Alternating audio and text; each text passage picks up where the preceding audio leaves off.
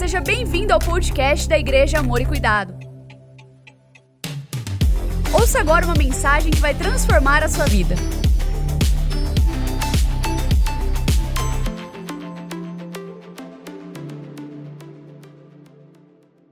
Por gentileza, abram suas Bíblias no livro de 1 Reis, capítulo 18. 1 Reis, capítulo 18.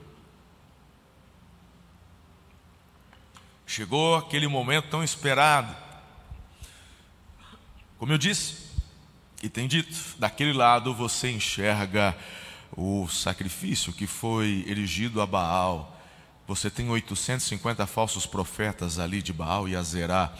Eles passaram a manhã toda, início da tarde, se autoflagelando, gritando, nada aconteceu. Aqui você tem Elias, que num determinado momento da manhã, ele está em silêncio, ele está calado, ele está observando, mas de repente vem, irmão, vem sobre ele uma coragem sabe? Vem sobre ele uma fé, e tudo isso não é do ser humano, veio do Espírito de Deus, porque o levou a confrontar de uma forma assintosa aqueles falsos profetas, e a fé que veio sobre Elias foi tão sobrenatural que ele disse o seguinte: joguem água tudo isso eu estou recapitulando as mensagens anteriores. Joga mais água, e a Bíblia fala que o regado em volta do sacrifício se encheu. E aí, irmão, vem o momento, o ápice, agora, porque até então você tem obediência para chegar onde chegou, você tem ousadia para confrontar, você tem coragem para poder estar nesta situação diante de tantas pessoas contrárias, você tem fé para poder mandar jogar mais água, mas agora, irmão, do que vale tudo isso se de fato o fogo não descer. Perceba que você tem até um certo ponto para ir. Uma das coisas que eu tenho ensinado é que Deus não vem fazer aquilo que é para você e eu fazermos, mas também não é para fazermos aquilo que depende dele fazer. Com relação à unção, o fogo, o poder, não adianta você e eu tentarmos reproduzir, porque ninguém produz o fogo de Deus. Ninguém produz o fogo de Deus. E aí, por conta disso, as pessoas tentam reproduzir. E aí, irmão, nos tornamos muitas vezes animadores de plateia. É ridículo, é feio, é visível. Então Elias, ele chega até um certo ponto, e agora, irmão, agora é Deus porque não tem truque de mágica para esse fogo descer do nada e consumir o holocausto. Agora é a hora, como diz o ditado popular, da onça beber água. Sim ou não? Então o que é que acontece? E aqui vem a instrução final. Veja só, 1 Reis 18, versos 36 e 37. A hora do sacrifício, o profeta Elias colocou-se à frente e orou. Preste atenção. Ó Senhor, Deus de Abraão, de Isaac e de Israel. Que hoje fique conhecido que tu és Deus em Israel, que eu sou teu servo e que fiz todas estas coisas por ordem tua. Responde-me, Senhor. Responde-me para que este povo saiba que tu, ó Senhor, és Deus e que fazes o coração deles voltar para ti. Essa é uma das orações mais lindas que eu vejo na palavra de Deus. Irmão, é tanta pressão envolvida aqui, tanta pressão, que olha, para falar a verdade, quem sabe você e eu no lugar de Elias, diante daquele povo todo, dos falsos profetas, aquela angústia, aquela ansiedade, de repente poderia sair uma oração do tipo assim: Deus, eu estou cansado dessa palhaçada. Só eu sobrou. Ó essa cambada aí, ó. Pecadores. Eu estou firme, botando minha cabeça a prêmio, confrontei, desafiei. O senhor está vendo a minha fé, hein? Agora, responde-me para mostrar para esse povo que eu sou homem de Deus. Responde-me para poder, sabe, desmascarar esses falsos, e para esse povo ter noção de quem sou eu. Meu irmão, olha a oração que ele faz. A oração de Elias é uma oração que vai na contramão da carne, vai na contramão da nossa manifestação carnal. E tudo isso não poderia ser diferente, porque tudo que tenho colocado para vocês em termos de chaves sobrenaturais, obediência, ousadia, coragem, fé, tudo isso, meu irmão, ficou claro que não é algo que desenvolvemos, mas é algo que permitimos o Espírito derramar e se manifestar através de nós. E agora, quando dessa forma ele ora assim, percebemos um alinhamento do coração dele com o coração de Deus. Esse alinhamento é fundamental se você quer avançar. Esse alinhamento é fundamental se você quer ser resposta nessa geração, no contexto onde você está. O diabo é aquele que sopra no teu ouvido, mas quem é você para fazer qualquer coisa? Quem é você? Que influência você tem? Hoje, na atualidade, poderíamos falar quantos seguidores você tem. Não é assim agora, irmão? As pessoas são medidas hoje pelo número de seguidores. Mal sabe o povo que tem muita gente que fica comprando. Você viu que tem um povo que tem 100 mil seguidores, aí ele posta algum negocinho tem 10 comentários. Aí você vai ver os seguidores dele, está tudo escrito em árabe, tudo, pensa, tudo comprado. Isso não quer dizer nada, irmão. Eu estou aqui para te dizer que você pode não ter nenhum seguidor em rede social, mas lá no céu você é conhecido.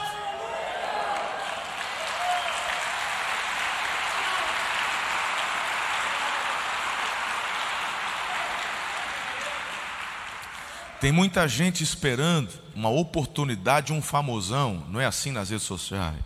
Tem muita gente esperando um famosão tirar uma foto sua ou, ou, citar você na rede dele. Ah, porque se o famosão me, me marcasse, eu ia ganhar bastante seguidor, não é assim? Meu irmão, você não tem ideia. Tem um camarada, mas pensa num, pensa num homem. Pensa num homem. Esse homem, num ajuntamento, ele já pegou o seu nome. Tá vendo aqui, o Zé? Então, eu morri por ele, pai. E aí ele te apresentou lá no céu como filho de Deus, lavado, remido, salvo. E aí o teu nome foi escrito no livro da vida. E desde então, todo o céu aguarda com muita expectativa aquele dia glorioso em que você vai chegar lá. Você é conhecido no céu. Você é conhecido no céu. Entenda isso. Se você entender isso, você vai começar a entender qual o propósito de estarmos aqui. Você não está aqui para sobreviver. Há um evangelho muito confuso que as pessoas deturparam. Você e eu não estamos aqui para sobreviver. Nós estamos aqui para alavancar as tendas do reino de Cristo. A transformação que o nosso mundo precisa se dá através da propagação do Evangelho. Realidades são transformadas a partir da igreja que avança. Entende isso? Bem, eu tenho algumas instruções para vocês. Se você entendeu e fala amém, eu quero isso para minha vida, pastor. Então eu tenho algumas instruções para você estar nessa pegada aí. A primeira instrução para você ter um coração alinhado com o céu, com o coração de Deus, é ter um coração humilde. Quando eu olho para Tiago, capítulo 4, verso 6, diz assim: Deus se opõe aos orgulhosos, mas Ele concede graça aos humildes. A primeira pergunta que temos que fazer é o que é graça, porque tem gente que fala assim: ah, para que eu quero graça? Graça é um favor que eu não mereço. E o Senhor fala, Ele concede graça. É um favor que você não merece, mas Deus dá a você. Mas Ele faz isso com, com quem tem um coração humilde. E o orgulhoso? O orgulhoso não recebe graça da parte de Deus. Aquele que se acha, aquele, o arrogante. A Bíblia fala: Deus se opõe, se opõe, o opositor. Imagine você ter Deus como opositor. Aquele que, o opositor é aquele que resiste, ele se opõe. Você está numa direção contrária. E aí, meu irmão, ninguém luta com Deus. O diabo não luta com Deus. Eu já expliquei isso daqui. Não existe a luta do diabo com Deus. Existe uma luta na terra daquilo que o diabo propõe e a nossa natureza carnal. Se vamos acatar, se vamos resistir. Se resistirmos, ele fugirá de nós. Se o diabo foge de mim quando eu resisto, que ideia idiota que ele luta com Deus ou que Deus luta com ele. Não existe luta de Deus contra diabo. Pelo amor, entenda isso de uma vez por todas. O diabo é fraquinho, ele é limitado, ele é nada. Os dias deles estão contados, o, a, o, o, o final dele já está decretado. Ele é tão bobinho que ele acredita na própria mentira, de, do qual ele é pai.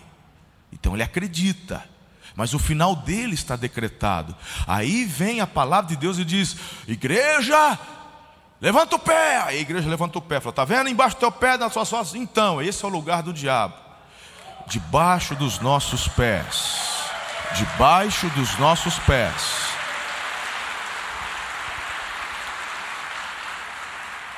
A maior estratégia de Satanás é justamente levar a igreja a se enfraquecer no seu coração, em suas emoções, no conceito, nos princípios. E isso faz o que com a igreja? Enfraquece, a igreja fica emburrecida.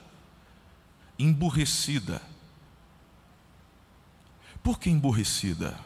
Porque ela perde autoridade. Pelo simples fato de não saber onde está a autoridade dela. Irmão, eu preguei, irmã, eu preguei terça-feira passada uma mensagem falando do qual é o propósito de Deus para nós, pastores, apóstolos, mestres. E o resumo foi: empoderar a igreja, equipar a igreja. Eu resumiria meu ministério nessa função. Eu falo, uau, graças a Deus, o meu maior prazer é levantar líderes, equipar líderes. Irmãos, que coisa extraordinária. Porque somos nós que avançamos temos apenas funções diferentes. Deus não prefere mais a um do que a outro.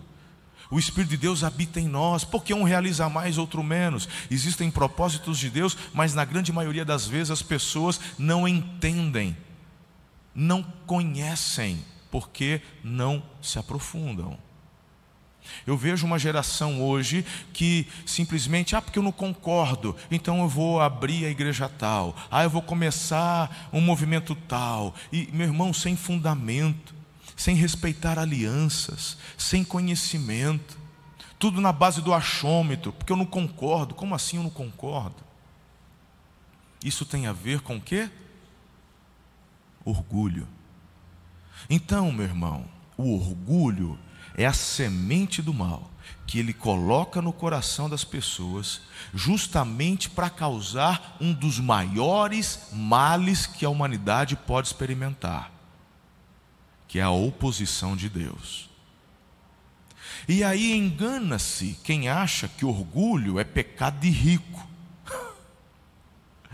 ah, irmão, eu conheço tanto pobre orgulhoso, tanto pobre a questão do orgulho independe de cor, raça, é, posição social, independe, meu irmão, independe. O orgulho é um mal o qual Satanás, sabendo que se conseguir introduzir no coração, essa pessoa vai estancar o fluxo de graça e a partir desse momento ele receberá como Deus um opositor. Então, por favor, Quer ter um coração alinhado com o céu? Seja humilde.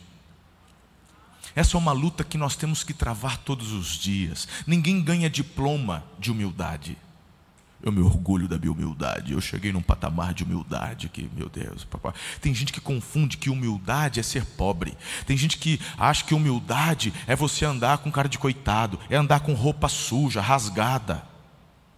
É andar com carro velho. Tem gente que acha que humildade é isso. Se você não pode ter um carro novo, tudo bem. Mas se você pode ter uma roupa boa, você pode ter um carro bom e você anda que nem um vagabundo, você é avarento. Você é orgulhoso. Você ama mais o dinheiro do que aquilo que o dinheiro pode fazer. O dinheiro é um excelente servo, mas é um péssimo patrão.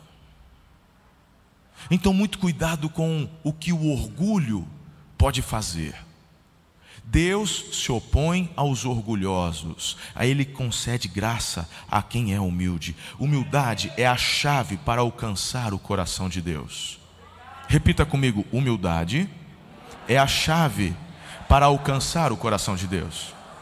Irmão, olha aqui, se assim não fosse, não existiria Efésios capítulo 2, verso 8, porque a salvação é pela e, e meu irmão, a salvação é pela fé. E a fé é uma graça. Por que é uma graça? Porque não vem de obras, para que ninguém se glorie. É dom de Deus, que é uma graça. Então perceba que não combina nem com você nem comigo a arrogância, o orgulho, e isso vai te levar cada vez mais à bancarrota. Segunda orientação que eu tenho para você manter um coração alinhado com o céu, você tem que ter foco e manter este foco. Ah, irmão, olha, tudo agora, eu aqui, a partir de agora até a conclusão da mensagem, eu quero focar na experiência de Elias. Vamos aqui trabalhar cada detalhe dessa oração. E perceba, ele diz assim: Senhor, Deus de Abraão, Isaque Israel. No caso, Israel fazendo alusão a Jacó, que teve o seu nome mudado. Queridos, olha aqui. O propósito de Deus é fazer com que o reino de Cristo seja estabelecido e seu santo nome seja conhecido, exaltado e glorificado aqui na terra como é no céu. Eu já disse que Deus não tem filhos prediletos. Então, o que o Senhor quer dizer com esta expressão na oração de Elias? Perceba que com um coração humilde, ele agora chama a existência algo que Deus se manifestou com relação a propósito que ele quer fazer. Quando começa o propósito manifestado com relação a um grupo de pessoas? Deus cria Adão, Eva, faz o homem a sua imagem e semelhança, mas o que, que acontece? O pecado deturpa, o pecado estraga, o pecado separa. Bem, em Gênesis capítulo 3, verso 15, Deus promete o libertador da descendência, da semente da mulher virá aquele que pisará na cabeça de Satanás. Ali Jesus já é profetizado pela boca do próprio Deus. Então Deus fala: há um propósito maior, e o propósito maior é tê-los ao meu lado. Criei vocês a minha imagem e semelhança para o louvor da minha glória. O pecado vem, estraga. Qual que é o salário da morte, do, do pecado? É a morte. Bom, o pecado entrou, a, o, o ser humano não foi criado para a morte, mas agora a consequência é a morte, e Deus fala: calma, eu estou profetizando o filho, a semente da mulher, que vai resolver. Acompanha, acompanha o fio, acompanha o fio, olha o raciocínio. Olha a profundidade do que eu quero dizer. Aí, irmão, as coisas vão desenrolando até que Deus ele traça uma estratégia. Ele chama Abraão. O que, que ele vê em Abraão? Ele vê uma fé. Abraão, lá de Ur dos Caldeus, ele era alguém é, cuja toda a descendência anterior adorava a deuses pagãos, mas Abraão, Deus enxerga a fé e aí Deus potencializa isso e fala: sai da tua terra, da tua parentela e vai para um lugar que você não sabe, não vou te falar, eu vou te mostrar durante a jornada. Ele sai, ele obedece. Por isso que ele é conhecido como pai da fé, não apenas por ter oferecido Isaac, porque toda a vida de Abraão é marcada pela fé, e sem fé, domingo passado, impossível agradar a Deus. E ele então começa essa jornada. Deus libera sobre Abraão uma aliança. Farei de ti uma grande nação. Por quê? Ele fala: farei teu nome conhecido. Por quê? Irmão, porque havia um propósito maior com relação à vida de Abraão, não apenas de fazê-lo conhecido, mas através da nação que Deus estaria levantando, era missão de Israel atrair todos os povos a si, para que através dessa, dessa atração fosse conhecido o Deus verdadeiro. Eles falharam nessa missão. Por isso que vem a segunda aliança, que é superior à primeira. A primeira aliança, Abraão, a segunda aliança em Cristo. Agora a missão não é atrair, a missão agora é ir. Por isso que você, igreja, começa a sua jornada não é convidando pessoas para o culto, isso é algo natural. Elas virão a partir do momento que elas conhecerem Jesus através da sua vida lá fora. Essa é a nossa missão, esse é o propósito de hoje. Mas qual que é a grande questão, voltando para a primeira aliança? Espero que você esteja acompanhando meu raciocínio. A, a, a, o propósito, quando Elias ali, diante daquele altar, ele conclama, ele está dizendo algo muito maior pelo qual estou aqui. Não tem a ver apenas com a minha experiência aqui no Carmelo, tem a ver com algo que o Senhor começou com Abraão, tem algo que o Senhor continuou com Isaac, tem algo a ver com aquilo que tem sido completado através de Israel, e é por isso, irmão, que você está aqui, e a gente olha o Elias dizendo o seguinte: eu estou focado no que o Senhor começou, eu faço parte de um processo eu estou cooperando com o que o Senhor está fazendo. Como Abraão cooperou, Isaac cooperou, Jacó cooperou. E nessa palavra ele chama, queridos, a atenção da nação que está ouvindo naquele momento. Então, por favor, perceba que o propósito de Deus é fazer o reino de Cristo estabelecido e conhecido. Não é só dar um show pirotécnico, vai descer fogo do céu. É algo muito maior. Quem está comigo até aqui, diga amém, por favor. Isaías 42, 8. Eu sou o Senhor, esse é o meu nome. Não darei a outro a minha glória, nem imagens, nem a imagens o meu louvor. Nosso foco não pode ser fama, dinheiro, riquezas, poder ou prosperidade. Mantenha o seu foco no lugar certo que ele esteja no Deus de Abraão, de Isaac e de Israel. Poxa, pastor, o senhor fez até um viralzinho aí, colocou sobre prosperidade, que Deus quer a nossa prosperidade. E qual que é a contradição do que eu acabei de afirmar? Eu disse: o teu foco não pode estar nisso. Não estou dizendo que Deus não queira dar, não queira fazer. E eu vou falar um pouco mais sobre isso daqui a pouco, apesar do tempo já estar quase acabando. Terceira orientação que eu quero te passar para ter um coração alinhado com o céu. Lembre-se da aliança, sempre, todos os dias. O que, que Elias continua orando? Que hoje fique conhecido que tu és Deus em Israel. Irmão, nossa história deve ser marcada pela presença manifesta do Senhor em nosso meio. É uma das coisas que eu tenho dito para a nossa equipe é uma das coisas que eu tenho dito para o pastor Lucas, na liderança do AC Music. Nós não podemos perder esta essência, que é a manifestação da presença de Deus em nosso meio. Você não pode perder isso na sua vida. Se você perder a manifestação da presença, deixa eu te dizer uma coisa, irmão: você vai cair em pura religiosidade. E aí, irmão, não vai dar certo. As pessoas precisam olhar para o nosso casamento, família, igreja, empresa, para o nosso trabalho, nossa conduta e enxergar uma aliança que temos com um Deus vivo. Isso é muito importante. Quarta orientação para ter um coração alinhado com o céu é manter um coração de servo.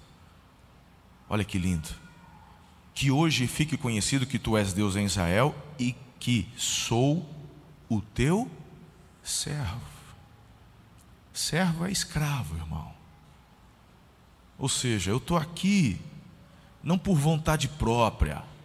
Eu não estou aqui porque sou especial. Eu não estou aqui, eu estou aqui porque eu sou teu servo. Um coração de servo. Olha, eu gosto de Filipenses 3,7. Mas o que para mim era lucro, apóstolo Paulo, considerei, passei a considerar perda por causa de Cristo. Mais do que isso, Considero tudo como perda comparado com a suprema grandeza do conhecimento de Cristo Jesus, meu Senhor, por cuja causa perdi todas as coisas, mas, perdão, não tenho mais, eu as considero como esterco para poder ganhar a Cristo. Ele está falando todo, tudo que eu perdi, status, tudo que eu havia recebido. Ele podia se gabar até por sua cidadania romana. Naquele tempo, irmão, uh, é equivalente de uma forma muito menor do que, por exemplo, você hoje falar, ah, eu tenho um green card americano. Todo mundo, mas muita gente quer, né? Já? Você tem um green card americano, poder morar lá. É, só que o, o, o, a cidadania romana de Paulo era muito mais importante que isso, porque poderia salvar a vida dele. Né? Então é algo muito mais. E ele fala: tudo que eu conquistei, eu considero nada. É esterco, porque para mim o importante é Cristo. Coração de servo. Ele mesmo afirmou em Gálatas capítulo 5, verso 16: Por isso, vivam pelo Espírito, de modo nenhum satisfarão os desejos da carne. Não seja um servo da sua carne, seja um servo de Deus. Sabe, há muita crítica às vezes quando você começa a se dedicar, quando você começa a servir. Você percebeu que todas as vezes, quando você se dispõe a mergulhar no serviço para cooperar com o avanço do reino, sempre virão críticas, às vezes até do próprio cônjuge. Irmão, é impressionante.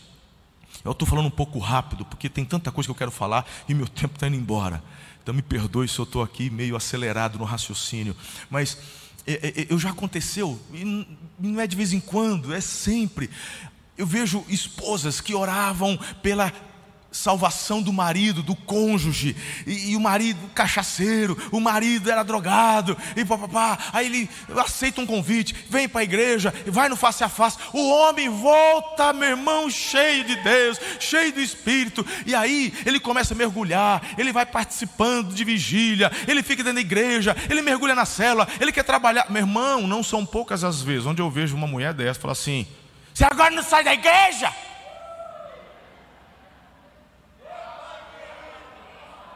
É, faz isso mesmo. Põe ele para fora da igreja. Quem sabe ele não volta para o bar. Não era lá que você gostava dele? No bar. Então critica mesmo teu marido de estar tá aí na igreja. Critica teu filho quando você, por exemplo, sábado à noite, eu trabalhei a semana inteira, tem que levar meu filho lá nos adolescentes, tem que ficar levando. Ai, eu tenho que isso. Não precisa trazer, não. Melhor ele ir para as festas, para a boate. Melhor estar tá lá do que estar tá na igreja. É porque eu tenho que levar de quarta na célula, eu tenho que levar de sábado não sei onde, eu tenho que não sei o quê. Isso, reclama. Aí depois você vem no meu gabinete chorar. Ai, meu filho, foi para homossexualidade. Ai, meu filho, está me envolvendo com droga. Ai, porque minha filha. É, irmão.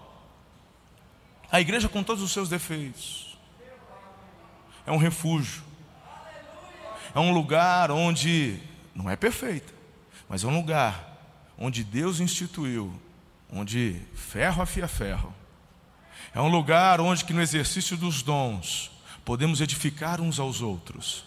Por isso que Hebreus está escrito: não deixe de congregar como é o costume de alguns. Então, por favor, entenda de uma vez por todas que você precisa, querido, ter um coração de servo. Quanto mais servo, mais alinhado com o céu você vai estar. Eu não quero que nenhum de vocês caiam num ativismo religioso, ativismo esse, esse que já critiquei aqui.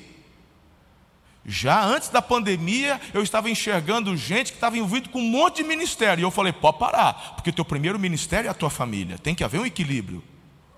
Tem que haver um equilíbrio. Teu primeiro ministério é a tua família. Mas não pode haver também, irmão, você achar que o coração que a pessoa tem de servo para servir, cooperar com o avanço do reino, que isso é um concorrente com você, é, é falta de consciência. Quer ter um coração alinhado com o céu, mantenha um coração de servo. Essa foi a oração de Elias, porque era o coração de Elias. Quinto, ouça a direção do Senhor. Olha ali, a hora do sacrifício, o profeta Elias colocou-se à frente e orou: Senhor de Abraão, Isaac, Israel, que tu és conhecido. Em... Aí ele fala: Que eu sou teu servo e fiz todas estas coisas por ordem.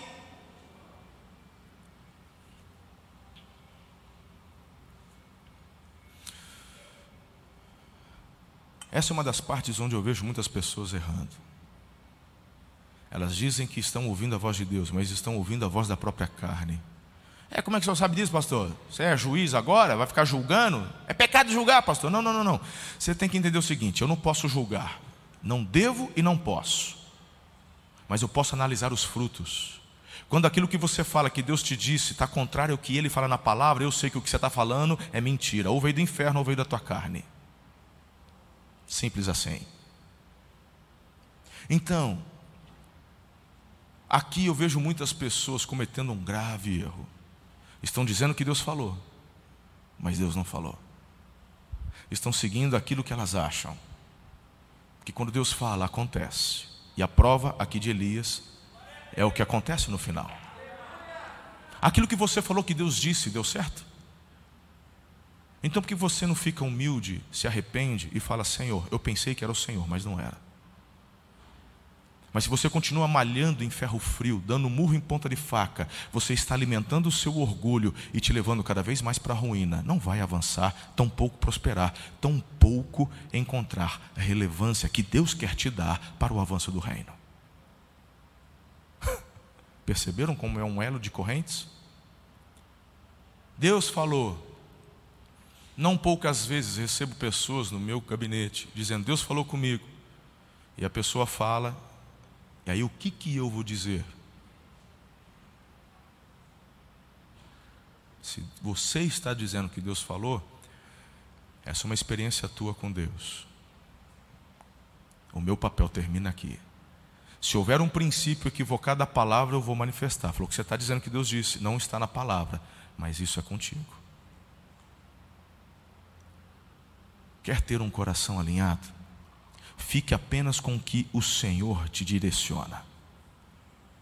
Deus não vai te direcionar a fazer negócios errados. Tem gente que fala assim, ai, Deus abriu uma porta para mim. É, e o que você vai fazer? Ai, eu ganhei uma boca lá para poder vender. Eu vendia só maconha, agora vou vender crack, o lucro é bem maior, foi coisa de Deus.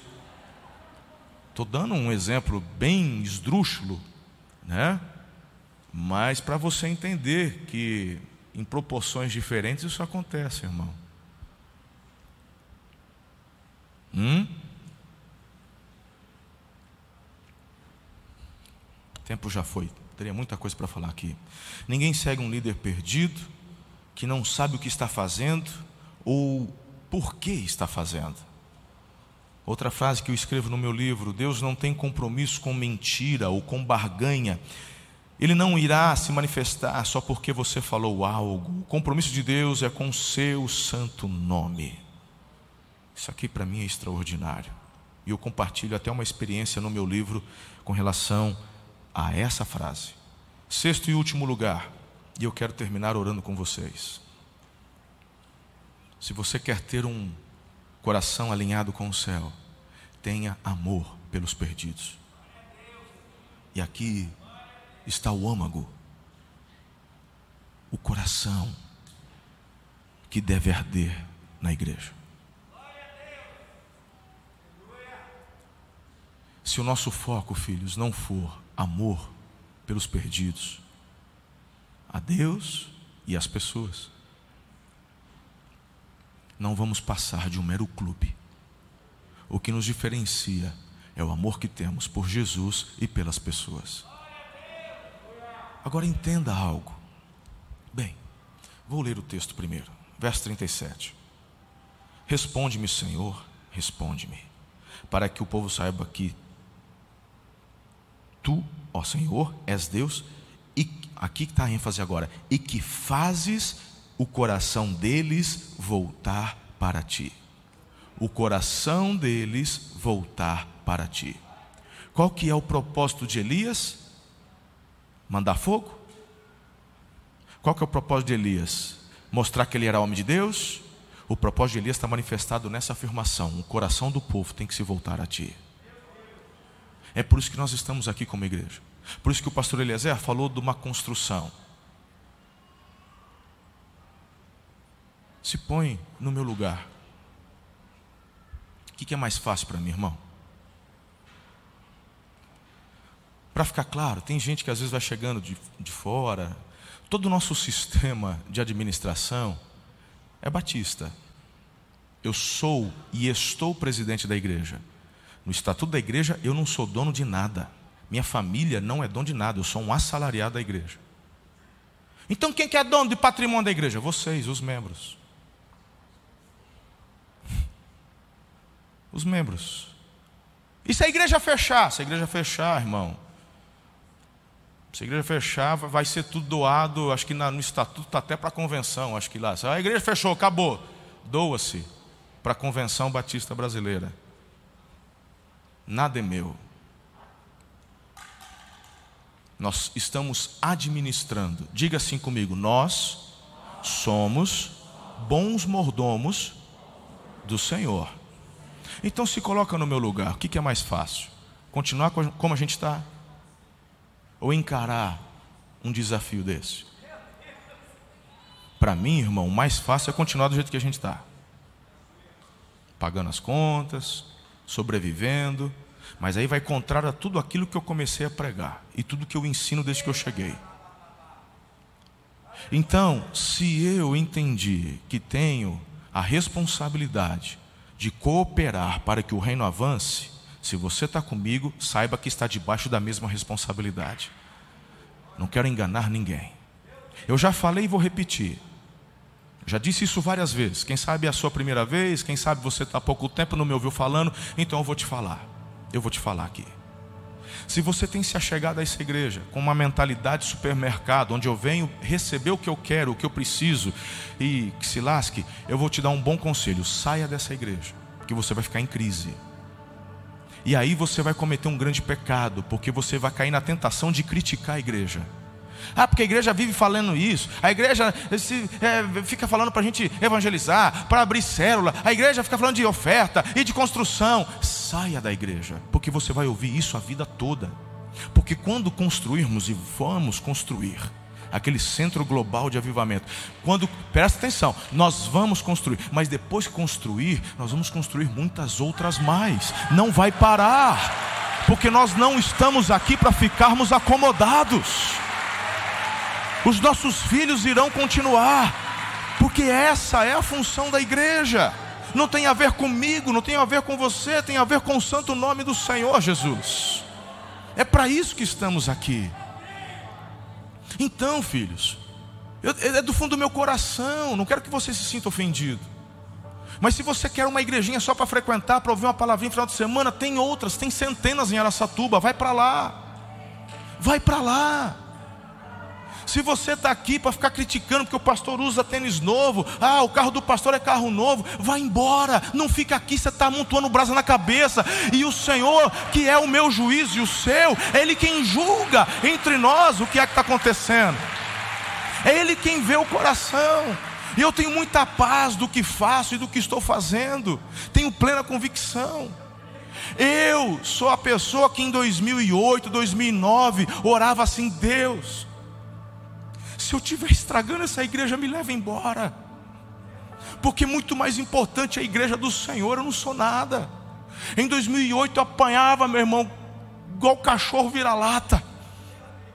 Eu sofri, minha família sofreu, a gente chorava, eu chorava. Eu não entendia nada, por que tanta crítica? E eu falei, Deus tem misericórdia. Se sou eu a pessoa errada, me tira daqui porque eu não quero fazer nada de errado nessa igreja. Mentira, eu não sou dono de nada, eu não quero nada. Deus mandou um profeta dos Estados Unidos, Danny Bonilha, que faleceu ano passado, através da vida do pastor Samuel. Em 2008, aquele homem que nunca vi na vida, nem ele nunca me viu, olhou para mim, botou a mão na minha cabeça e disse assim: Eu te trouxe para cá, porque a minha oração, no secreto, com seis, sete meses que eu estava nessa cidade, eu estava tão cansado, exaurido, com sete meses de ministério, que eu pedi, eu vou embora, eu não aguento mais, sem imaginar que o pior ainda estava para acontecer. Eu não chorava na frente da Ana porque eu não queria deixar ela preocupada, afinal de contas a gente já havia acabado de mudar, sete meses na cidade. Vou deixar minha família preocupada, instável. Karen tinha nove anos de idade. Eu me trancava no gabinete, homem falou assim: Eu tenho visto as tuas lágrimas. Ninguém me via chorar eu me trancava no gabinete. E eu falava, Deus, se eu vim para cá ouvindo a minha carne, me perdoa. Se eu vim para cá, sabe, por conta de orgulho, porque ia ser o presidente da igreja, me perdoa, eu vou embora. Me tira daqui. Me tira. Eu não quero estragar a tua igreja, porque o comentário dentro da igreja é que eu ia estragar a igreja, que eu ia afundar a igreja. Esse era o comentário. E eu falei: se é isso, se é verdade que eles estão falando, me tira. Porque eu tenho temor do Senhor, ai de mim de tocar na noiva do Senhor, ai de mim de fazer qualquer coisa que vai entristecer o teu nome, me tira daqui. E aí Deus manda esse homem, e ele fala: Foi eu que te trouxe, tenho visto as tuas lágrimas. E foi ele que em 2008 profetizou: Essa igreja vai crescer, eu te trouxe para fazer uma obra nessa cidade. Estes que hoje fazem você chorar vão reconhecer que eu sou Deus na tua vida. Então, se nós chegamos até aqui, eu só tenho uma convicção, tem muito mais ainda para fazer. Se Ele me trouxe até aqui, trouxe você até aqui, eu quero ser sincero com você. Por isso que eu repito, não estou aqui para te ofender, eu estou aqui com todo o meu coração, porque irmão, a, a, o nosso objetivo vai ser até o final da minha vida avançar, avançar, avançar. Esse, essa vai ser a mensagem que você vai ouvir todos os domingos, todas as terças, todos os dias dessa igreja. Amar os perdidos, amar a Deus acima de todas as coisas, cooperar com o avanço do reino. Nós falamos sobre tudo que a Bíblia diz, de sexo, avanço, a prosperidade, a finanças, a criação de filhos, mas tudo isso com um propósito maior que é ganhar os perdidos.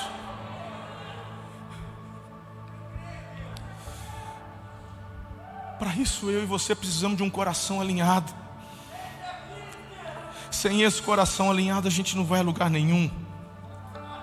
A resposta que o Brasil e as nações precisam não está na política, nos partidos, na economia, mas na igreja de Jesus.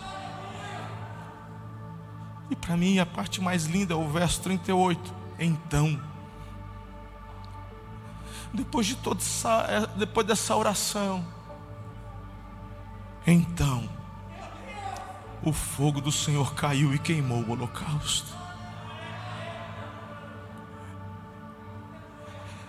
Esse é o único anseio do meu coração, porque você e eu hoje somos o altar de Deus. Isso aqui não é um altar, isso aqui é um púlpito, é um palco. O altar é você, o altar sou eu.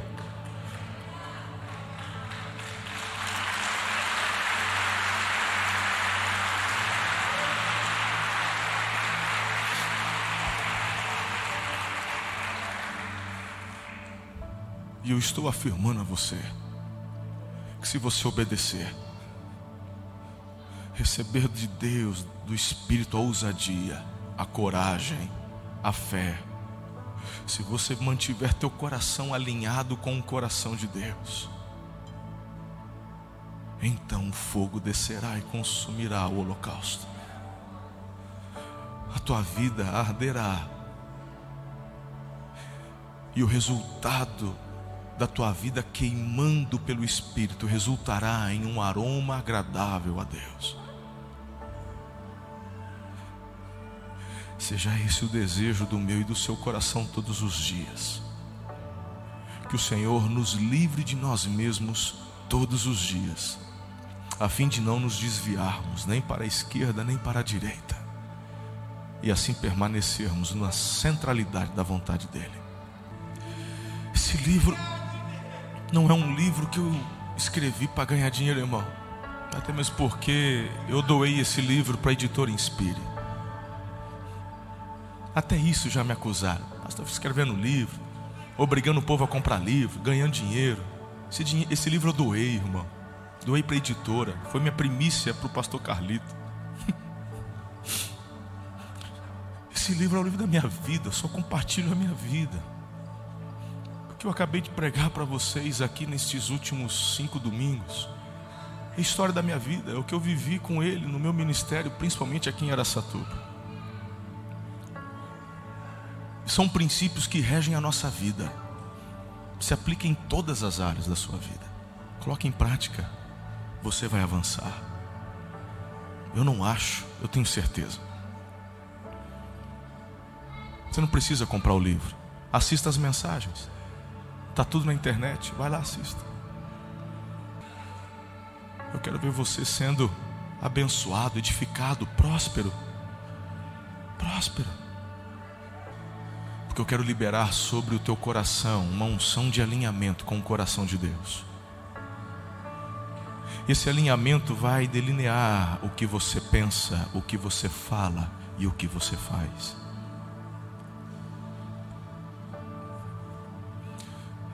Ele te ama muito. Mas assim como Ele te ama, Ele te ama a tantos que ainda não conhecem a Ele. E assim como você se achegou a Jesus, Ele quer que a sua vida seja um instrumento para que outros se acheguem a Jesus também. Não pare, por favor. Avance. Se você compreendeu o que disse há pouco e diz, pastor, amém, eu estou contigo. Então eu quero te agradecer do fundo do meu coração, porque o que nós precisamos é de parceria. Então vamos dar os braços e juntos a gente, junto a gente avança. O melhor da nossa história ainda está para acontecer. Eu creio nisso.